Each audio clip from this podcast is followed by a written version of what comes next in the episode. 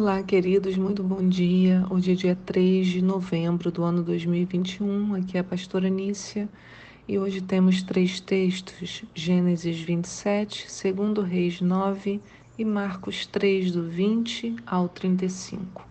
A nossa pergunta hoje é: existe oração que livre a gente das consequências do erro? Então, existe algum tipo de oração que livre a gente das consequências dos erros que a gente comete? Hoje, em Gênesis 27, temos a polêmica atitude de Rebeca na proximidade da morte de Isaac. O patriarca queria abençoar seu filho mais velho, primogênito, como era da cultura. E ele não tinha consciência do episódio anterior, no qual Esaú despreza sua primogenitura, trocando-a por um prato de lentilhas nós falamos sobre isso há mais ou menos uns dois devocionais. Refletindo sobre é, essa questão, eu comecei a pensar em Rebeca, porque é ela que conduz todo o episódio. Ela dá ideia ao filho de como proceder para enganar o seu próprio pai. Estudando, eu me lembrei do que aconteceu em Gênesis 25, do 21 ao 33, que diz assim: Ora, Isaac orou insistentemente ao Senhor por sua mulher, porquanto ela era estéril. E o Senhor ouviu as suas orações, e Rebeca, sua mulher, concebeu. E os filhos lutavam dentro do ventre dela. Então ela disse: Por que, que eu estou assim? Eu fui consultar o Senhor e respondeu-lhe o Senhor: Duas nações há no teu ventre, e dois povos se dividirão das tuas entranhas e um povo será mais forte do que o outro povo, e o mais velho servirá ao mais novo. Então, quando a gente lê isso com atenção, parece-nos que Rebeca agiu em função da profecia que havia recebido. Eu não posso dizer que ela fez a melhor escolha ou que a sua estratégia tenha sido a mais adequada, mas ocorreu-me que havia ali um conflito e que se explicasse tudo a Isaac, ele talvez ficasse muito decepcionado com o filho Esaú por ter vendido a sua herança de uma forma tão desprezível. Percebo que Rebeca era uma mulher decidida, forte, que tinha uma visão profética apurada, foi consultar o Senhor quando estava se sentindo mal e que talvez por isso ela tenha tomado essa decisão né, e tenha feito toda essa estratégia. Não, não dá para a gente saber, são apenas pontos para a gente refletir, né? Aliás, irmãos, tudo que eu vou comentando aqui, né, são coisas da minha reflexão que eu compartilho com vocês e vocês refletem aí do outro lado e de repente quando me escrevem eu, eu vejo a situação de outra maneira. Então é muito gostoso isso, esse processo, né? A gente não tem as, é, as respostas absolutas porque tudo é uma leitura e aquilo que passa em nosso coração, aquele sentimento, né, aquela reflexão ou estudo técnico do texto. Outro ponto que podemos refletir é que Isaac não saiu ileso dessa história.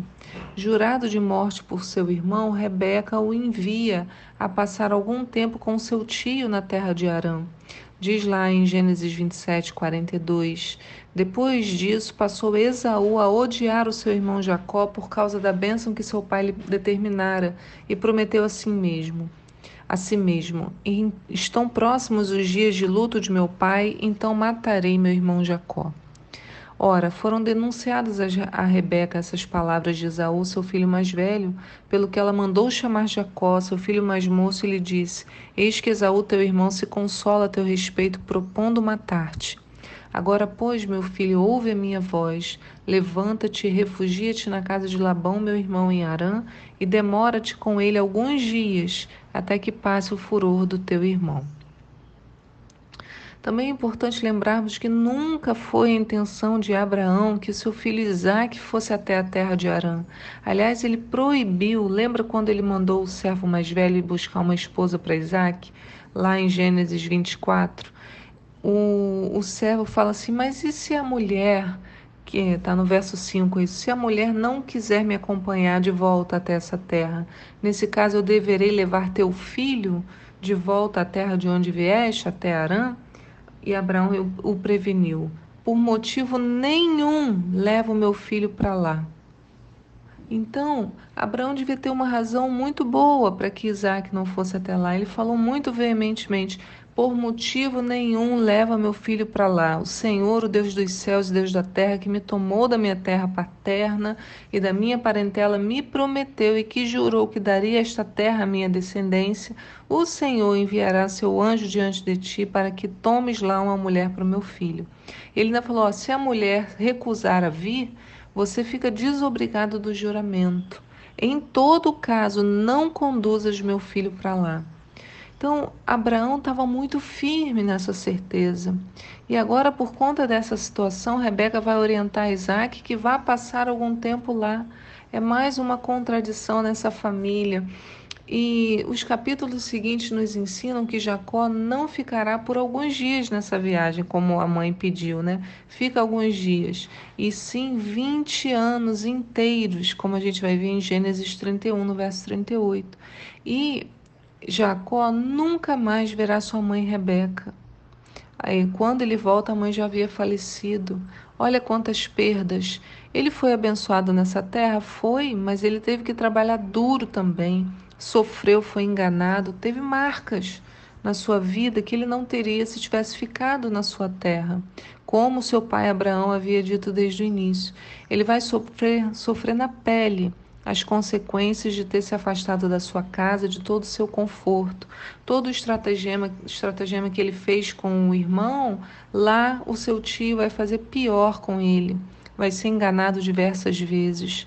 Além disso, o tempo todo que ele está lá, ele vai precisar lidar na sua mente com o ódio do seu irmão a Esaú. Lembra que quando ele vai voltar, o que, que a gente vai ver? A sua preocupação ainda era o ódio, o medo de Esaú de encontrar com ele. Então era algo, vocês sabem, sabem bem como é, né? Alguma coisa na nossa cabeça martelando, martelando, né? Meu irmão me odeia, meu irmão me odeia. Ele viveu 20 anos lá, mas com a cabeça aqui, né, na terra dele, ali na sua mãe, na sua família, que ele nunca mais viu. Então, a resposta à nossa pergunta hoje, se há oração para nos livrar das consequências do pecado, a resposta é não. O Senhor nos ajuda, nos fortalece, caminha conosco, mas as consequências estarão ali. Jesus nos livra da maior consequência de todas, porque a consequência do pecado é a morte. Isso já deveria nos ser suficiente mas as demais coisas nós passaremos por ela e o Senhor vai junto conosco. Essa é a grande diferença. Né? Não estamos mais sozinhos nem abandonados, mas o Senhor está sempre conosco quando entregamos a Ele a nossa vida. Então, para agirmos segundo a vontade de Deus, muitas vezes temos que sair do nosso lugar comum, daquilo que é confortável para nós. Deus nos chama para o movimento, para a ação e não para ficarmos estacionados em nossas mesmices. Ao ouvirmos as orientações do Espírito Santo, devemos agir em consonância com o que foi falado aos nossos ouvidos. A escolha, irmãos, estará sempre em nós, assim como as consequências de atitudes impensadas ou mal colocadas. Mas mesmo em meio às consequências, como eu disse, o nosso Deus não nos abandona. Ele conhece o nosso coração. Que possamos ser achados dignos através do sangue de Jesus sobre nós. E eu termino com um texto de Salmo 34, no verso 14, que diz: Quem de vós quer ter prazer na vida e deseja longos dias para viver em felicidade? Guarda a tua língua do mal e os teus lábios de falarem falsamente.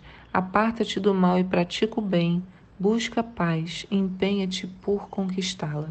Que o Senhor abençoe a sua quarta-feira, que esse dia seja um dia de muita bênção, bênção no sentido da presença de Deus com você, porque a Bíblia nos ensina e nos orienta né, a orarmos em todo tempo. E orar em todo tempo é estar com a mente conectada com a mente do Senhor. Senhor, muito obrigado por isso. Senhor, eu devo fazer isso agora. Senhor, vou fazer aqui, vou para lá, vou para cá. E assim o Senhor vai nos conduzindo e a gente tem uma vida em constante contato com o nosso Criador. Fique na paz, querido e querida. Tchau.